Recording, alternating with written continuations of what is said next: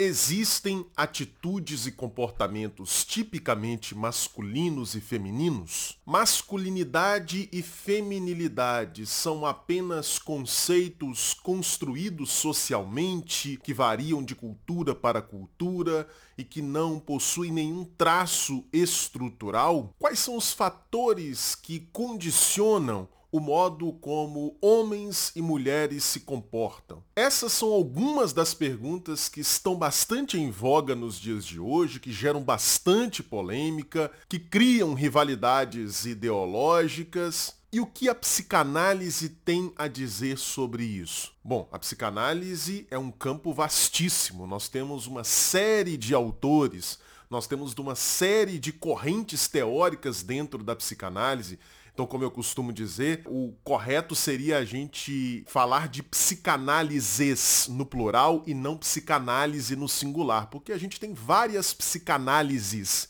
dentro do campo psicanalítico. Neste vídeo de hoje, eu quero comentar com você o modo como Freud, o fundador da psicanálise, pensa a feminilidade, pensa o comportamento feminino.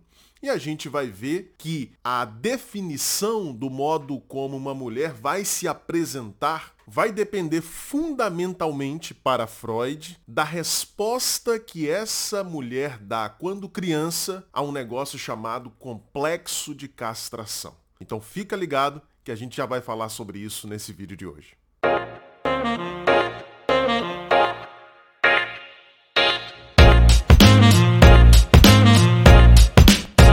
Bom, vamos lá. Antes de mais nada, é preciso dizer que, para Freud, a masculinidade e a feminilidade não vão depender tão somente de processos sociais. Não vão depender apenas do modo como a cultura na qual o sujeito vive pensa masculinidade e feminilidade e como os pais se comportam no processo de tipificação de gênero, como se costuma dizer hoje em dia. Não, para Freud, a diferença anatômica entre os sexos, o fato de o homem ter pênis e a mulher não ter pênis, ter vagina, essa diferença anatômica terá um papel crucial na definição de como homens e mulheres vão se comportar. Essa diferença terá um papel crucial no desenvolvimento psíquico de homens e mulheres. Esse não é um fator irrelevante.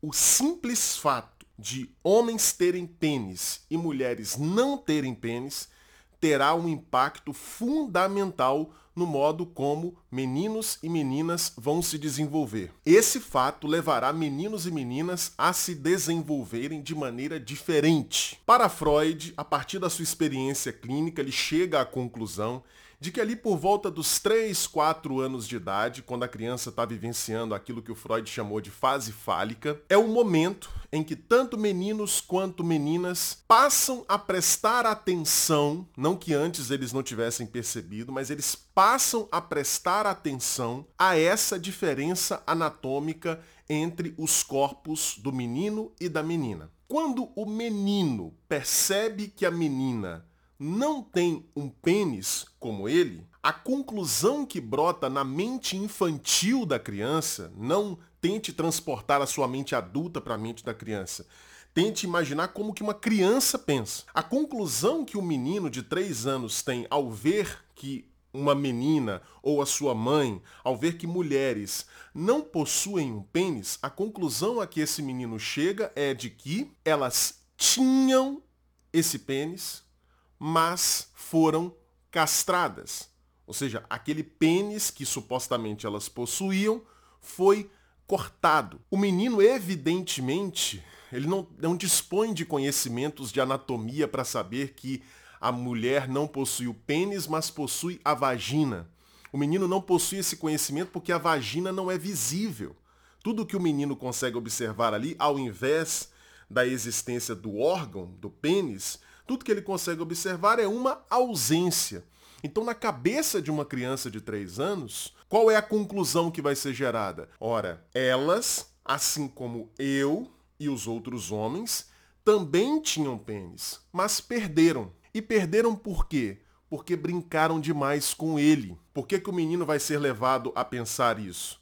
Porque, segundo Freud, geralmente todo menino, ali por volta dessa idade, 3, 4 anos, ele começa a mexer muito no seu pênis porque ele percebe que aquilo é uma zona erógena que proporciona prazer. Mas de tanto ele ficar mexendo ali, os adultos, especialmente o pai, vai olhar para aquele menino e não vai gostar de vê-lo mexendo muito ali no pênis, vai achar que aquilo é uma coisa que pode ser perigosa para o futuro, e aí o pai vai falar com o menino para parar de mexer no pênis, porque senão o seu pênis será cortado. Então na hora que o menino presta atenção no fato de que no corpo das mulheres não há pênis, a conclusão a que ele chega é a seguinte, olha, então aquela ameaça que eu recebi de que se eu ficasse mexendo muito no meu pênis, o meu pênis seria cortado, aquela ameaça é verdadeira. Porque existem pessoas que não têm pênis e provavelmente então, se elas não têm, é porque elas tinham, mexeram demais e aí foi cortado. E o que, que acontece com as meninas? E aí a gente entra no tema central do nosso vídeo aqui.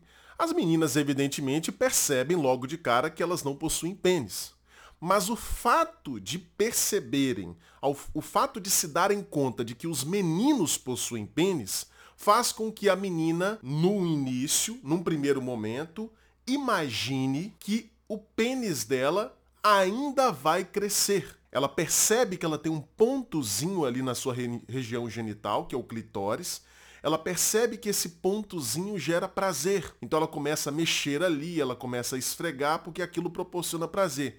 E ela desenvolve a ilusão de que esse clitóris pequenininho que ela tem vai se transformar num pênis igual ao dos meninos. E por que que a menina desenvolve essa ilusão? Porque veja, se eu olho para a minha região genital e eu percebo que ali não tem aquilo que no menino tem, a minha conclusão vai ser de que o menino é melhor do que eu. O menino é completo e eu ainda não sou. Afinal de contas, está faltando uma coisa aqui. Não dá pra gente cobrar da mente infantil a ideia de que eu não tenho o pênis, mas eu tenho a vagina. Então, eu tenho um outro órgão correspondente àquele que o menino tem. A menina não dá conta de pensar assim, ela só olha para baixo, vê que não tem e vê que no caso do menino tem. Então a conclusão a que ela chega é que o menino é melhor, o menino é completo e ela é incompleta. Só que nesse primeiro momento, ela acredita que o pênis dela vai crescer. Ou seja, nesse primeiro momento, a menina olha para o pênis do menino com admiração. Ela olha e pensa, poxa, que legal deve ser ter um pênis. Vou esperar até o meu crescer para que eu seja tão completa quanto os meninos. Mas o que, que acontece? Evidentemente, esse pênis não vai crescer esse pênis não cresce. E aí a menina, ao realizar o fato de que ela não vai ter pênis, de que esse pênis não vai crescer, ela então entra num estado de desapontamento, num estado de decepção e num estado de revolta. Ela se revolta por quê? Por que será que eu nasci sem pênis e os meninos nasceram com pênis. Por que, que eu nasci com essa desvantagem? Aí, nesse momento, a admiração que a menina sentia pelo menino que tem o pênis passa a se transformar em inveja. Eu quero ter aquilo que ele tem. E se eu não posso ter, eu queria que ele também não tivesse. Porque aí nós ficaríamos iguais, incompletos iguais. Mas não é justo que eu não tenha e eles tenham. Novamente, preciso dizer, não cobre da cabeça da menininha de 3 anos a conclusão de que ela tem uma vagina e, portanto, ela não é incompleta de forma alguma. Não, a menina se percebe como incompleta e vai invejar o pênis do menino. Na verdade, embora o Freud utilize essa expressão inveja do pênis, penisneid, lá em alemão, uh, essa não é uma expressão muito boa. Por quê? O que a menina inveja de fato no menino não é exatamente aquele órgão pênis. Não é exatamente aquele órgão. O que a menina de fato inveja no menino é a condição de perfeição, de completude que ela imagina que o menino tenha pelo fato de possuir o pênis. A ideia é mais ou menos a seguinte. Vamos, vamos utilizar uma analogia aqui para isso ficar bem claro para você entender. Imagine que você tá lá no seu trabalho, e aí de repente chega o final do ano e aí o chefe resolve dar um presente para todos os funcionários. E aí ele vai lá então e compra uma caixa de bombons né, bombons especiais, compre uma caixa de bombons e dá uma caixa de bombons para cada funcionário. Mas para um funcionário específico, o chefe, ao invés de dar uma caixa de bombom, ele dá duas caixas de bombons. Veja, se no primeiro momento você ficou feliz por receber aquela caixa de bombom, assim como todos os demais, ao ver que um colega tem duas, ganhou duas, e você e os demais só ganharam uma, você vai ter a sensação de que você está em desvantagem. Essa sensação de desvantagem vai vir pela simples comparação com o colega que recebeu mais. Se você olhar simplesmente para o que você recebeu, tudo certo, você não vai se sentir incompleto. Mas na hora que você olha para o outro colega e percebe que ele ganhou duas, aí você fala, opa, tá faltando uma para mim, porque esse cara ganhou duas eu só ganhei uma. Você percebe a falta apenas a partir do momento em que você compara a sua situação com a situação do outro, que você percebe como tendo mais do que você. É o que acontece na cabecinha da menina. Se ela olhar só para o próprio corpo, ela não vai ver incompletude. Ela não vai ver nenhum problema no próprio corpo. Mas quando ela compara com o corpo do menino e vê que no do menino tem algo que no dela não tem, aí ela se percebe como incompleta. E ela passa então a ter um ressentimento enorme em relação à mãe, passa a ter uma certa raiva da mãe, porque afinal de contas ela veio da mãe, né? ela nasceu da mãe, ela veio do útero materno e portanto ela passa a culpar a mãe pelo fato de ter nascido sem pênis. Perceber que a mãe também não tem, a menina então fala: "Poxa, ela passou essa maldição para mim, né? Ela é incompleta e me fez incompleta também". Então o que de fato a menina inveja no menino não é exatamente o órgão pênis. O que ela inveja é a condição de completude e perfeição que ela supõe que o menino tenha assim como você lá no seu trabalho, né, nessa situação que eu coloquei aqui, você talvez invejaria o seu colega que recebeu duas, não porque ele tá com duas caixas de bombom, não porque você quer comer tanto bombom assim, porque você nem sabia que ia ganhar, mas porque você comparou. E aí você percebeu que ele tem mais do que você e isso então faz você se sentir incompleto, faz você se sentir inferior. O Freud vai dizer que nesse momento a menina apesar de estar nutrindo uma revolta, uma raiva, ela vai se sentir inferior ao menino, pelo fato de não ter o pênis. E aí então vão se abrir três caminhos, três possibilidades de lidar com essa inveja da condição masculina. O Freud vai dizer que as mulheres podem seguir três caminhos diferentes. O primeiro caminho vai ser o caminho da aversão à sexualidade aversão à sexualidade e aversão à masculinidade. O que, é que vai acontecer com essa menina? Em função da inveja da condição masculina, ela vai se considerar inferior, então ela vai abandonar a sua sexualidade. É como se ela dissesse assim: como eu não tenho aquilo que o menino tem, então eu não quero ter mais nada. Eu não vou me contentar com esse clitóris aqui. Eu não vou me contentar com isso. Eu não quero mais saber de sexualidade e eu não quero mais saber de nada que remeta ao masculino. Sabe aquela história de quem desdenha quer comprar? É, é esse o caso aqui. A menina queria comprar, né? Queria ter o pênis queria ter a condição masculina. Mas como ela sabe que ela não vai ter, ela sabe que isso é impossível, ela então diz, então não quero também. Não quero mais nada que tenha a ver com isso. Então vai se tornar uma mulher extremamente fria do ponto de vista afetivo sexual, vai ser aquele tipo de mulher que quase que não se importa com a questão da sexualidade. Isso não faz a menor diferença na vida dela e mais do que isso, ela vai prescindir de qualquer traço de masculinidade. Então vai se tornar, além de uma pessoa extremamente fria do ponto de vista erótico, vai se tornar também uma pessoa extremamente passiva. Passiva não positivamente passiva, mas passiva no sentido de alguém que não quer se comportar, não quer ter nenhum traço que remeta à masculinidade. Porque ela está permanentemente magoada. Magoada pelo fato de não ter pênis. Ela não conseguiu superar isso ela não conseguiu deixar para lá o fato de não ter pênis. Então, como ela não pôde ter, ela não pode ter, ela vai então abandonar toda a sexualidade, vai jogar a água com a criança fora, vai abandonar toda a sexualidade e qualquer traço de masculinidade também. O segundo destino possível para a mulher, a partir da inveja do pênis, o Freud dirá que é o complexo de masculinidade.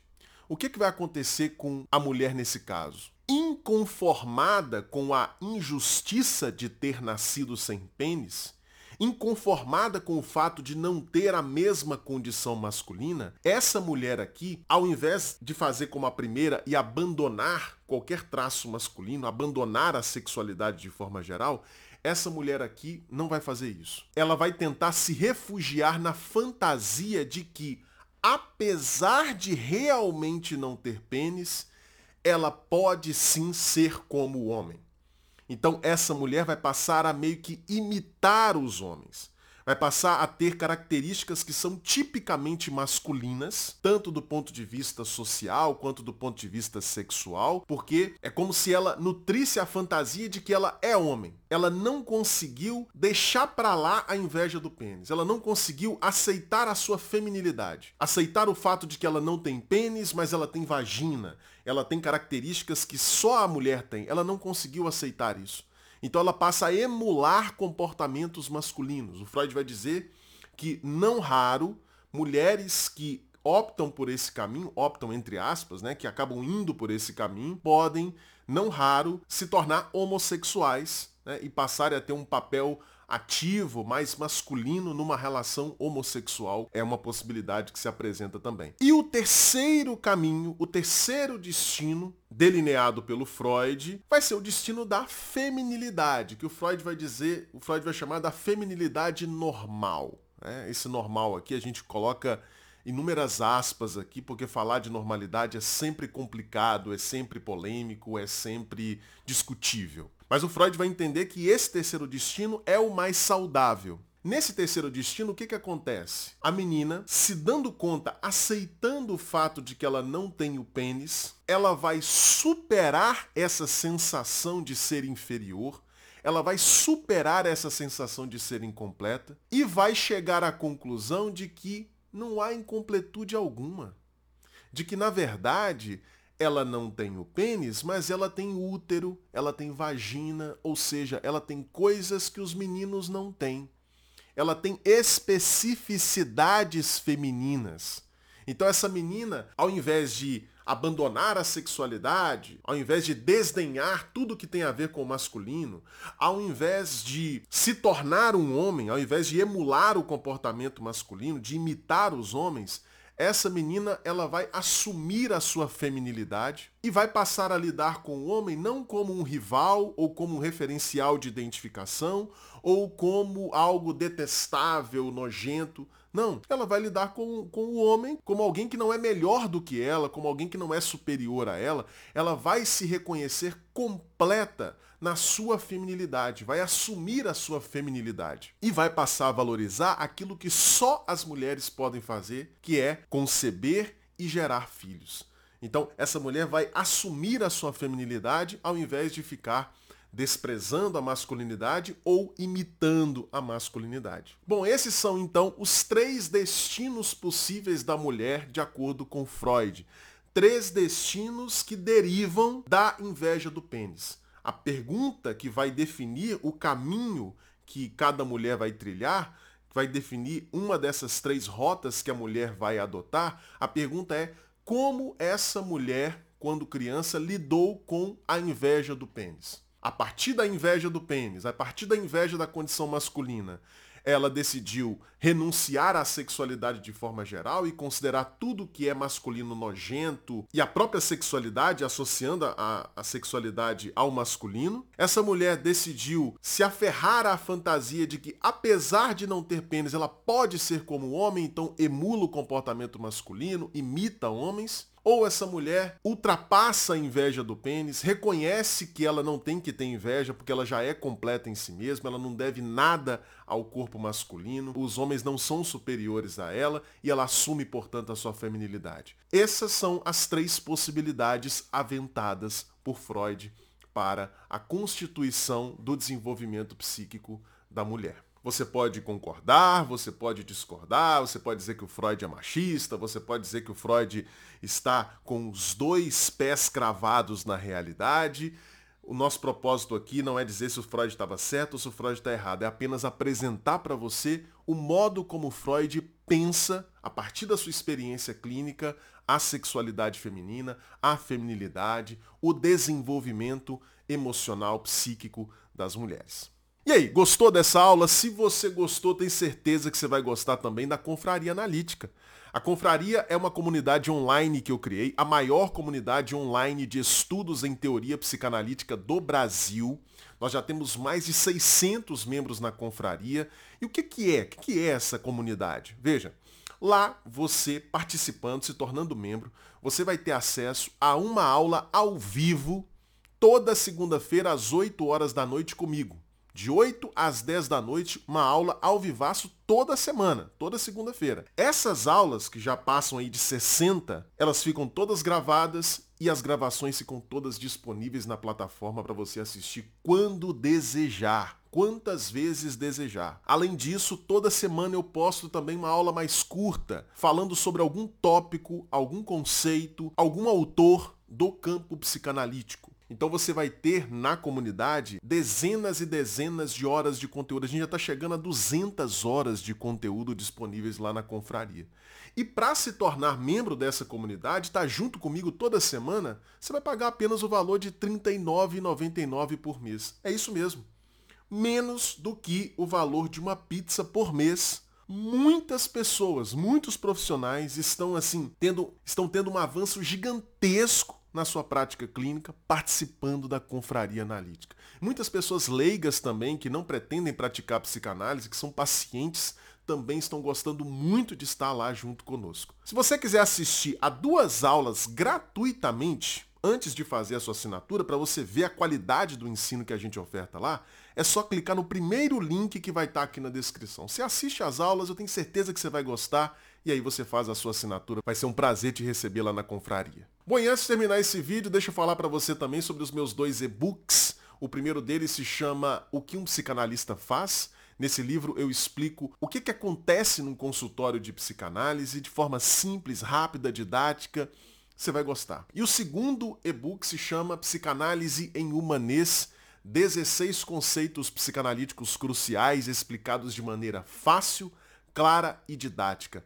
Olha, eu posso garantir para você que é praticamente um mini curso de introdução à teoria psicanalítica em formato de e-book. Para você adquirir esses dois livros digitais, é só você clicar nos links que vão estar aqui na descrição. Pois se você gostou desse vídeo, por favor, não deixe de dar o seu like, porque clicando aí no like, você ajuda esse vídeo a chegar a mais pessoas. E quer uma forma melhor ainda de ajudar esse vídeo a se propagar? Compartilhe este vídeo. Mande aí em todos os seus grupos de WhatsApp. Não perca tempo, faz isso agora. Clica aí no compartilhar, manda para todos os grupos de WhatsApp. Tenho certeza que as pessoas que se interessam por essas temáticas que a gente trabalhou aqui vão gostar desse vídeo. Faça também um comentário sugerindo temas, eh, falando sobre o que você achou dessa perspectiva teórica do Freud. E eu aguardo você num próximo vídeo. Muito obrigado pela audiência. Tchau, tchau.